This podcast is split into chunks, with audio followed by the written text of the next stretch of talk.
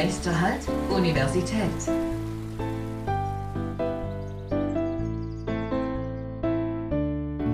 Podcast. Heute geht es um die Windsurf- und Stand-Up-Paddle-Schule der Surfbauch, die mittlerweile schon genauso zu Konstanz gehört wie der Bodensee und ist daher definitiv Kult. Ähm, es gibt diese schon seit 1973 und gilt als erste anerkannte Windsurf-Schule der Welt. Und zu Gast haben wir heute einmal den Gründer, Herr Helmut Bauch, und äh, den neuen Leiter, Claudio Scattarelli. Scattarelli. Claudio Scattarelli. Genau.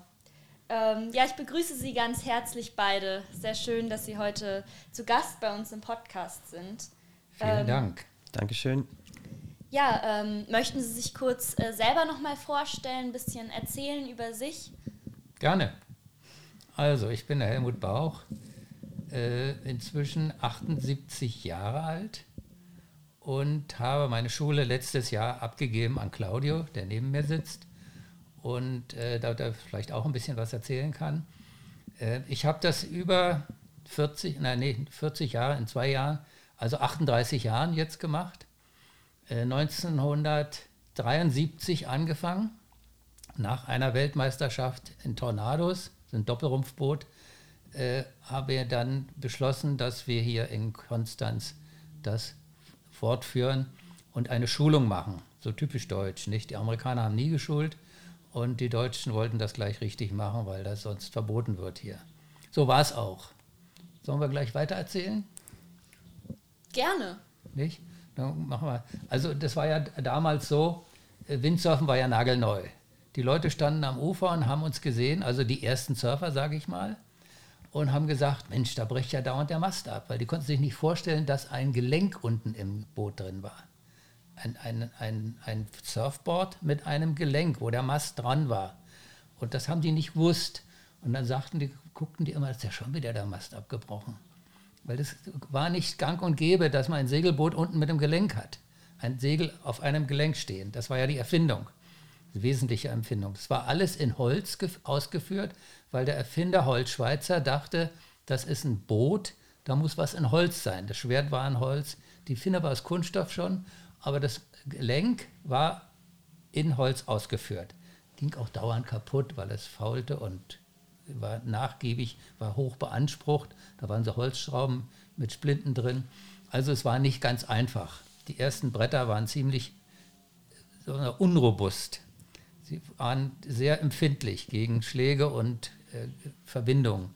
Na jedenfalls haben wir das gemacht und sind ans Ufer gefahren und die Leute haben sich richtig erschreckt, dass wir so ans Ufer fuhren. Das Schwert hochgezogen und dann praktisch auf dem Ufer ausgestiegen, so ganz elegant, nicht? So was ja heute gang und gäbe ist, ja, es kümmert sich ja keiner mehr darum, wenn einer hier ans, Ufer fährt und das Schwert hochzieht. Na jedenfalls waren das die ersten Jahre an der Seestraße. Und Sie wissen ja, wie Konstanz früher war. Da war gerade die Uni gegründet. Es war alles sehr ein bisschen bäuerlich hier, äh, Landhausstil und äh, war nicht so modern, wollen wir mal so sagen.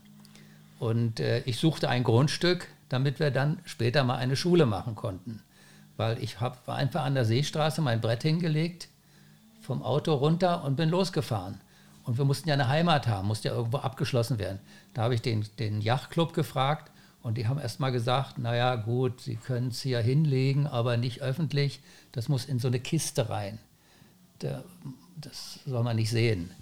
Und dann haben wir so eine Kiste gebaut. Das war mein Freund äh, Herr Firnhaber, der, mit dem ich in Kanada war zur Weltmeisterschaft. Da haben wir ja das Surfen kennengelernt. Das war Ende 1973, haben wir in der ersten Weltmeisterschaft äh, für Tornados diese Surfbretter kennengelernt. Warum? weil unser Segelboot, das war ein Tornado, der ist ja sehr teuer, sehr aufwendig, sehr agil und äh, war nicht so robust. Und wir hatten nicht das Geld, da ein neues äh, Segelboot zu kaufen. Und dann haben wir aufgegeben und mussten dann am Strand sitzen und zugucken. Und da haben wir die, die ersten Surfer in den Pausen gesehen, die da lang fuhren, so hin und zurück. Und da sagten wir, das müssen wir auch mal probieren. Wir sind ja hier auf der Weltmeisterschaft, sind ja Segler, das können wir auch. Und dann habe ich drei Tage nur im Wasser gelegen. Drei Tage. von morgens bis abends, nur im Wasser.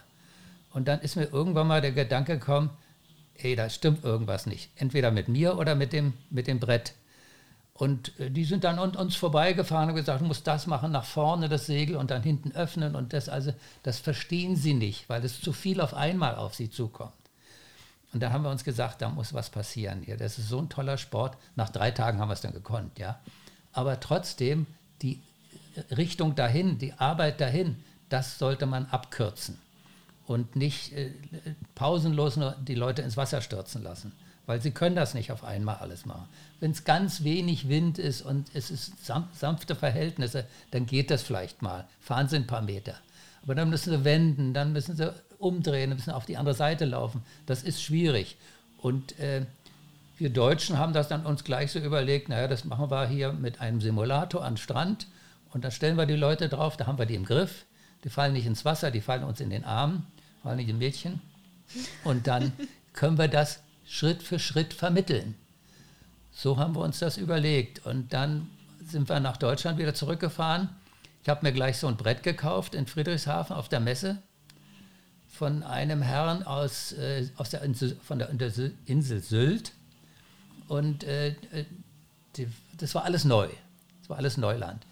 Und äh, dann haben wir hier am Bodensee, am Konstanzer Yachthafen, angefangen zu schulen. Das ging zuerst, wenig Leute waren da zuerst, ganz wenig.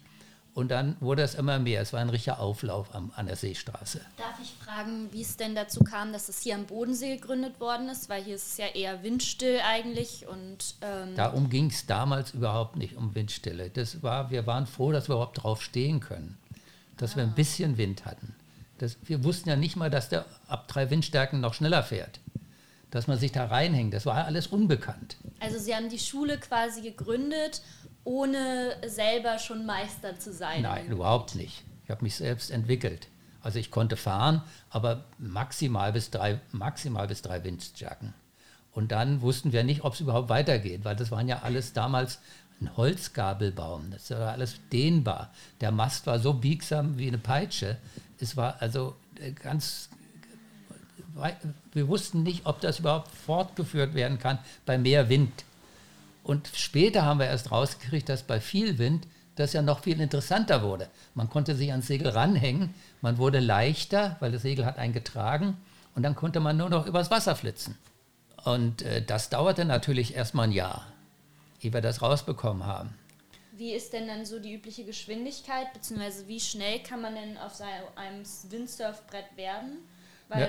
Äh, da gab es ja, glaube ich, auch einen äh, Rekord 2012 von dem französischen Windsurfer Antoine Albo.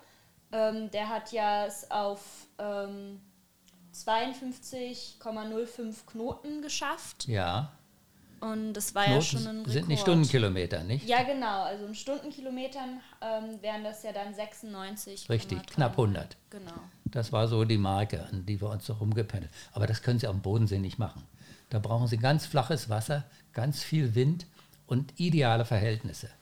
Weil mit 100 Stundenkilometer auf dem Wasser rumflitzen, das ist gefährlich. Ein Sturz schon ist der Arm kaputt. Nicht? Also das ist nicht so ganz einfach. Hier am Bodensee bewegen wir so uns um maximal 30 Stundenkilometer rum. Jetzt ist das natürlich ganz anders, weil wir haben andere Mittel. Wir haben die, die Foil-Surfer, die auf einer Flosse surfen. Die gehen ganz anders ab. Das ist ja nur noch die, die Windsurfflosse im, im Wasser. Ja, das waren damals die heißen Zeiten, wo wir angefangen haben und alle uns bestaunt haben. Nicht? Und das Schönste war, ach, da ist schon wieder der Mast abgebrochen. Oh je. Ja, ja. So, naja, wollen wir anfangen? wir sind mittendrin, nicht? Ja, wir sind schon mittendrin. Ähm, was sind denn so die verschiedenen Varianten des Windsurfens? Man kennt ja das klassische Board mit dem Segel, von dem jetzt auch schon gesprochen worden ist. Ähm, ich habe auch schon von dem äh, Tandem-Windsurfen gehört. Das gibt's, sind zwei auf einem Brett. Genau. Gibt es noch weitere Arten? Windsurfen ist eigentlich nur ein Brett und Segel. Ob die so zwei, es gibt welche mit, glaube, mit 16 Segeln. Das ist so ein langes Ding. Hatten wir mal am Bodensee hier. Ich glaube, was war das maximale? Acht Leute drauf. Äh, das ist aber wieder eingeschlafen. Das sind alles so Aus, Ausreißer, wo man mal probiert hat, machen wir noch ein Segel rauf, noch ein Segel, noch ein Segel. Und das ist, wird aber schwierig irgendwie, auch beim Wenden und beim Manövrieren. Und die Steifigkeit ist nicht so toll. Gab es dann hier am Bodensee auch mal gefährliche Situationen oder ist es hier ein arg sicheres Gebiet, dass man sagt, also bei 100 Stundenkilometern, da geht dann mal der Arm ja. eventuell verloren. Kann das hier auch passieren? Na, also wir hatten, toi, toi, toi, wo ist ein Tisch, wo ich draufklopfen kann, noch nie einen Unfall, der irgendwie einen Krankenhausaufenthalt nach sich gezogen hat. Und das ist ja für neuen Sport und für so einen Sport, der doch auch nicht so ganz einfach ist, doch eine sehr super saubere Sache. Also es gibt mal jemand, dem schlecht wird, weil er überfordert ist oder weil er zu viel Wasser geschluckt hat. Aber wir haben noch keinen, der ertrunken ist, keinen, der abgetrieben ist. Ich habe ein Motorboot, seit, seit wenigen Jahren habe ich ein Motorboot vor meiner Schule liegen. Das brauchen wir nie. Aber ich musste es haben, weil es eine Voraussetzung von unserem Schulverband ist. Ja, du musst ein Motorboot haben, du musst die Leute reinholen und so. Quatsch. Wir schulen so, dass die Leute selbstständig sich reinholen. Das hat keinen Zweck, die an jeder Ecke wieder reinzuholen, einzusammeln, dann lernen sie es nie. Sie müssen selbstständig, und das geht wunderbar beim Windsurfen. Sie bauen ihr Segel zusammen, sie wickeln es zusammen, ist ein Paket, das legen sie aufs Brett, legen sich oben drauf und paddeln nach Hause. Und das zeigen wir den Leuten in der ersten Stunde, dass die wissen, wie sie sich selbst bergen. Sie haben dann ja auch schon gesagt, dass äh, Schüler und Schülerinnen bei Ihnen nicht mehr als ein paar Tage brauchen, um das alles zu lernen. Ist es dann auch äh, ein bestimmtes Erfolgsrezept, wie Sie Windsurfen beibringen? Oder gibt es da überhaupt ein spezielles Erfolgsrezept, was Ihre Schule auch so ausmacht? Learning by doing. Wenn Sie nasse Haare haben, müssen Sie es neu machen. Es ist leider so. Aber das ist ja, wie nennt man das? Trial and Error. Versuchen und neu starten. Wenn sie reinfallen, ist, haben sie irgendwas falsch gemacht. Und das ist ja das Schöne am Windsurfen. Sie fallen rein und dann wissen sie, sie haben was falsch gemacht. Auf dem Segelboot können sie stundenlang setzen, können immer irgendwas falsch machen. Sie können eine falsche Richtung fahren, können das Segel falsch halten. Alles können sie falsch machen. Aber sie werden nicht bestraft. Und beim Windsurfen werden sie sofort bestraft. Sie kriegen sofort nasse Haare, tauchen unter und dann überlegen sie, oh, Käse, der, der macht es ja anders. Ja, dann muss ich es auch so machen. Nicht? Also es ist eine Selbstlernerfahrung drauf. Sie lernen sich selbst das. Aber sie müssen ein paar Anleitungen haben. Ohne Anleitung geht es leider nicht. In Ordnung. Haben Sie denn das auch bei der Windsurfschule ähm, gelernt, hier in Konstanz oder bei einer anderen? Ja, ähm, hallo erstmal, ich bin der Claudius Cattarelli, ähm, bin jetzt seit einem Jahr quasi der Leiter der Surfschule ähm, ich habe tatsächlich ähm, das Windsurfen auch hier am Bodensee gelernt, aber ich habe es erstmal selbst versucht. Natürlich bin ich kläglich gescheitert und ähm, bin aber dann relativ schnell, ähm, weil ich in Berlin dann gewohnt äh, habe, an die Ostsee gefahren und habe dort einen Kurs belegt.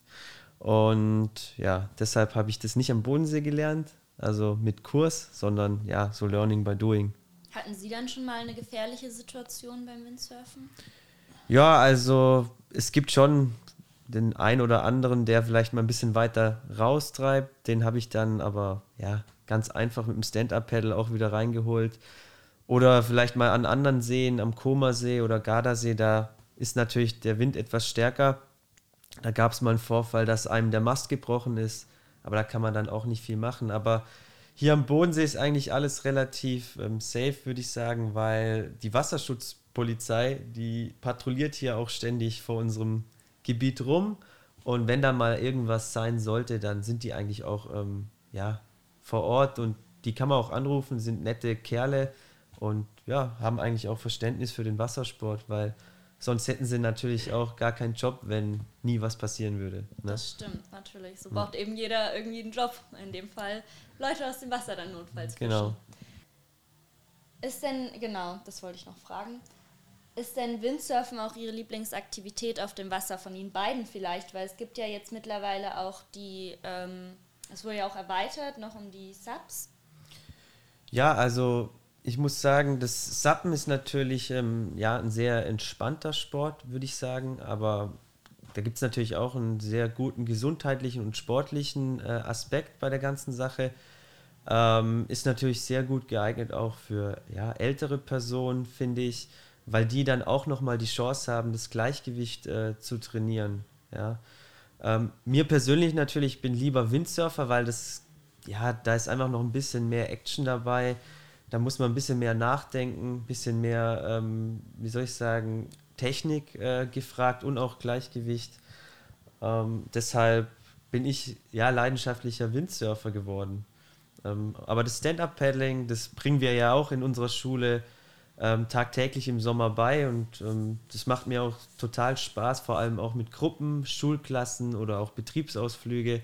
Da haben wir ein super Programm eigentlich gebastelt, wo die Gruppen dann halt auch äh, quasi so Teambuilding machen müssen und am Ende natürlich auch mal ins Wasser fallen. Ne? Und das ist eine schöne Sache im Sommer.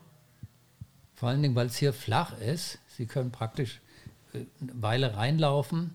Sie können überall stehen bei uns vor der, vor der, vor der, am Start, in Start an, an der Bucht. Und es ist wahnsinnig sicher. Sie treiben nicht ab. Wir haben meist ablandigen Wind. Die Leute wissen das, sie müssen aufpassen. Sie lernen hier an der Schule, was Abtreiben bedeutet. Und das ist ganz wichtig. Viele Schulen so, liegen so, dass auflandiger Wind ist. Da treiben sie nie ab. Sie kommen immer wieder nach Hause. Wir haben 80 Prozent Westwind. Das bedeutet, es geht nach Meersburg. Aber uns ist noch nie jemand abgetrieben. Und das ist also eine echte Leistung. Das müssen wir erstmal vollbringen, nicht? Also wir müssen sauber schulen, wir müssen denen sauber sagen, hört mal zu, so ist das, passt auf, riskiert nichts. Wir haben ein Motorboot, aber wir holen uns ungern rein, weil es ist ein Haufen Arbeit. Und wir haben es noch nie gebraucht. Ich weiß nicht, hast du es gebraucht, ein Motorboot? Ja, eher zum Spaß mal, ähm, um ja, wir haben jetzt eben auch diese, wie vorher auch schon gesagt, die äh, neue Sportart, zum Beispiel das Foil-Surfen.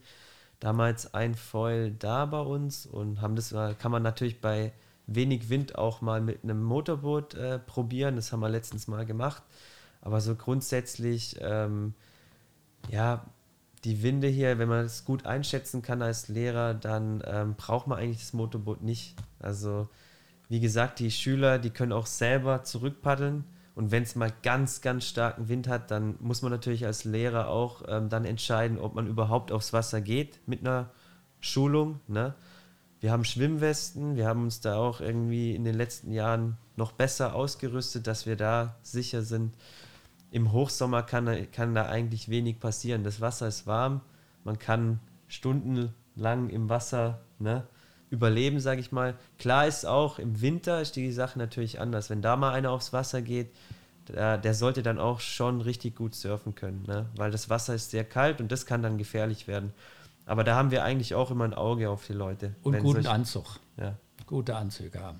So. Warme Schuhe, warme Schuhe, wenn die Schuhe kalt sind, ist ganz schlecht. Und äh, ein Anzug, der ihnen Bewegungsfreiheit lässt. Die Anzüge kommen ja vom Tauchen, sind ja Tauchanzüge, aber unsere Anzüge haben Bewegungsfreiheit in den Armen, nicht? Der Körper ist eng anliegend, aber die Arme sind frei, weil die Muskeln gebraucht werden. Nicht? nützt ihnen nichts, wenn die Muskeln abgestellt werden, dann sind sie noch schlimmer dran. Also da achten wir groß darauf, dass die richtige Equipment verteilt wird. Nicht? Das ist ja der Sinn auch einer Schulung, dass sie das alles erstmal kennenlernen in einer Schule, ohne zu viel zu investieren. Auch mit den Paddleboards ist das so, ja äh, leider werden die Paddleboards im Internet gekauft. Es ist leider so. Und dann stehen die Dinger rum, weil sie zu klein sind, nicht die richtige Ausrüstung hat. Äh, es passt nicht. Und man sollte sich lieber mal ein Paddleboard leihen, das kostet 20 Euro für zwei Stunden bei uns. Und dann sind sie selbst informiert, was da los ist. Allein das zum See tragen, das ins Wasser legen, die Kippstabilität, das Drehverhalten, äh, das sind alles wichtige Sachen, ja. Und das lernen sie nicht im Internet kennen. Das stimmt. Da merke ich, dass es nicht nur die älteste oder auch ja, erste äh, Surfschule, Windsurfschule, Verzeihung, sondern auch eine sehr, äh, sehr gute Windsurfschule. Also von dem, was Sie erzählen, dass Sie da sehr auf Ihre Schützlinge Acht geben. Wir müssen das, weil das ist unsere Werbung. Das spricht sich nur rum. Wir sind nicht in einem Hotspot hier. äh, wie in Gran Canaria oder irgendwo an einem, an einem Beachstrand, wo Action ist. Bei uns gehen Rentner am Ufer spazieren. Das ist das, einige, das Einzigste, was wir haben. Und da müssen wir eine gute Schulung bringen. Das muss sich rumsprechen. Wir haben das auch im Internet. Wenn Sie im Internet nachschauen, bedanken sich die Leute bei uns. Es geht nicht anders. Wir müssen das machen. Wir kommen aus der Situation nicht raus. Unser Ort ist ziemlich abgelegen. Und da müssen wir wirklich über Hand zu Hand beste Arbeit leisten. Das merkt man dann wahrscheinlich auch. Ähm, kann man bei Ihnen denn auch dann äh, die Surfausrüstung kaufen, nachdem man sich dann mit dieser vertraut gemacht hat und gesagt hat, ja, äh, jetzt wird es Zeit für was Eigenes? Sicher, die können natürlich, wir, wir schlagen immer vor, mindestens zehn Stunden verschiedene Bretter auszuprobieren. Wir haben ja alle Bretter da, verschiedenster Sorten, auch Marken. Und dann sind sie eigentlich nach zehn Stunden sind sie so weit, dass sie sagen, na, das ist in Ordnung, das nehme ich. Und das können sie kaufen, bei uns gebraucht oder neu. Wir haben ja auch einen Shop in der Wolmertinger Straße.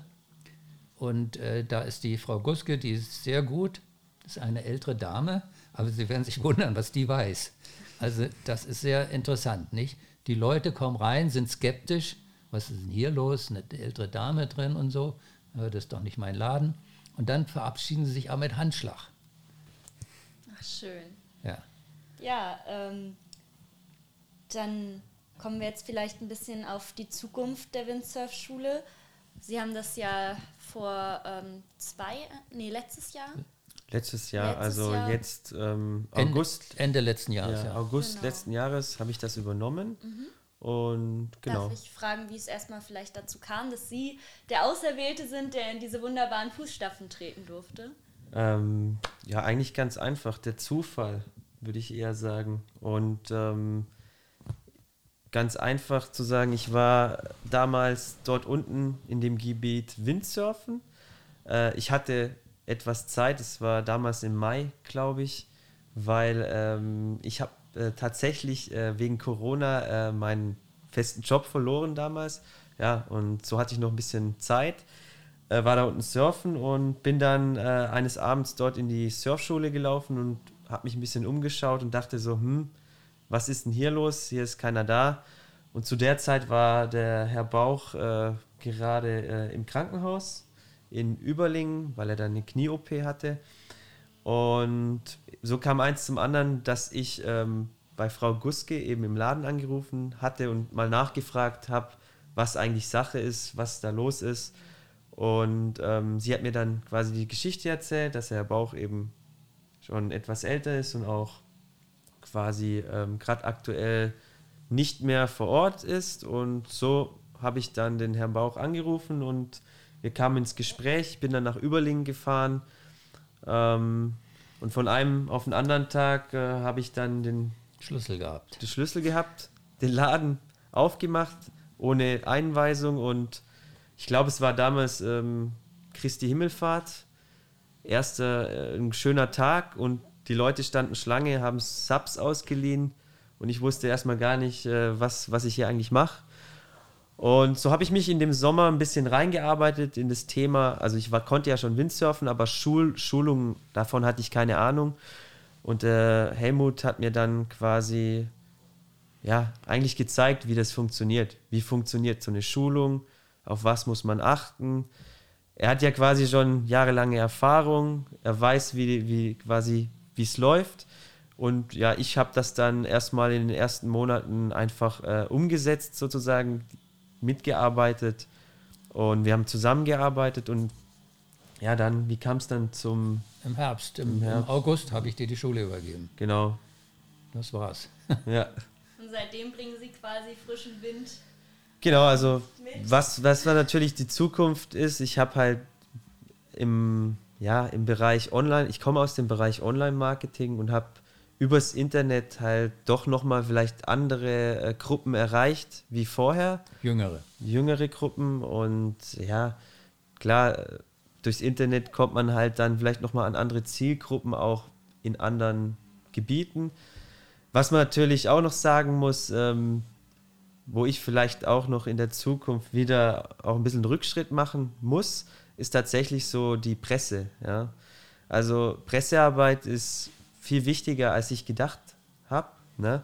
Das hat der Bauch jahrelang betrieben und ähm, ich habe mich erstmal aufs Internet jetzt verlassen, aber jetzt habe ich auch gemerkt, dass man da so einen gesunden Mix finden muss, dass man Internet macht, aber auch die Offline-Medien quasi nutzt, also Zeitung, auch die lokale Presse, Tourismusbüro, dass da alles dazugehört, um auch erfolgreich zu sein. Ja, und da habe ich dieses Jahr, denke ich, auch einiges gelernt und habe für nächstes Jahr dann auch einfach auch noch ja, neue Ziele, beziehungsweise versuche mich auf die alten Tugenden auch nochmal zurück äh, zu verlassen und ähm, genau. Gibt es denn da noch etwas, was Sie in Zukunft gerne umsetzen möchten? Vielleicht mhm. auch bezüglich äh, nochmal Sportart dazu zu holen oder irgendwas mhm. vielleicht zu erweitern, was die Schule oder den Shop angeht? Ja, also im Bereich ähm, Schulungen ist es natürlich jetzt auch interessant mit dem Thema Foiling. Ja, das ist ähm, ein Zukunftsthema oder beziehungsweise aktuell sehr, sehr, eine sehr gefragte Sportart. Und es ist sehr interessant, weil man mit dem Foil, also ich weiß nicht, ob Sie das kennen, das ist so ein Hydrofoil, man kann damit quasi über das über dem Wasser schweben und hat weniger Reibung. Kann man auch bei weniger Wind schon schneller fahren. Ja? Das ganze Thema ist natürlich sehr, sage ich mal, kostenintensiv, weil es ist neu. Ja? Die Hersteller haben da noch sehr, sehr hohe Preise für die ähm, Gerätschaften. Aber es ist natürlich ein Thema, wo man, denke ich, dranbleiben muss, um auch zukunftsfähig zu bleiben. Und deshalb habe ich jetzt auch im Frühjahr ähm, eine Schulung gemacht im Bereich Wing Foiling, heißt der Sport. Ähm, aber um das jemand noch beizubringen, fühle ich mich jetzt noch nicht ähm, bereit. Ja? Da muss ich selber mal im Winter schauen, dass ich ähm, das Thema auch selber lernen kann, um das vielleicht in den nächsten Jahren anzubieten. Da wünsche ich Ihnen ganz viel Glück bei und auch generell äh, viel Erfolg noch für die Schule in Zukunft. Ich hoffe natürlich, dass äh, vielleicht der eine oder andere Zuhörer oder die eine oder andere Zuhörerin zu Ihnen kommt durch unseren Podcast. Das würde uns natürlich auch sehr freuen. Und äh, wir bedanken uns ganz herzlich, dass Sie heute hier waren und uns so viel erzählen konnten. Vielen Dank auch. Vielen Dank. Tschüss. Ciao. Ciao, ciao.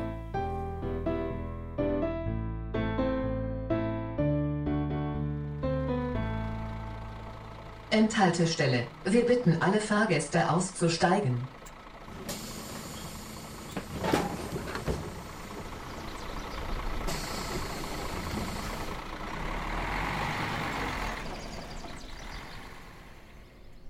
B ist ein Podcast des Kim Lecture Recording im Auftrag der Stufe und des Asters der Universität Konstanz.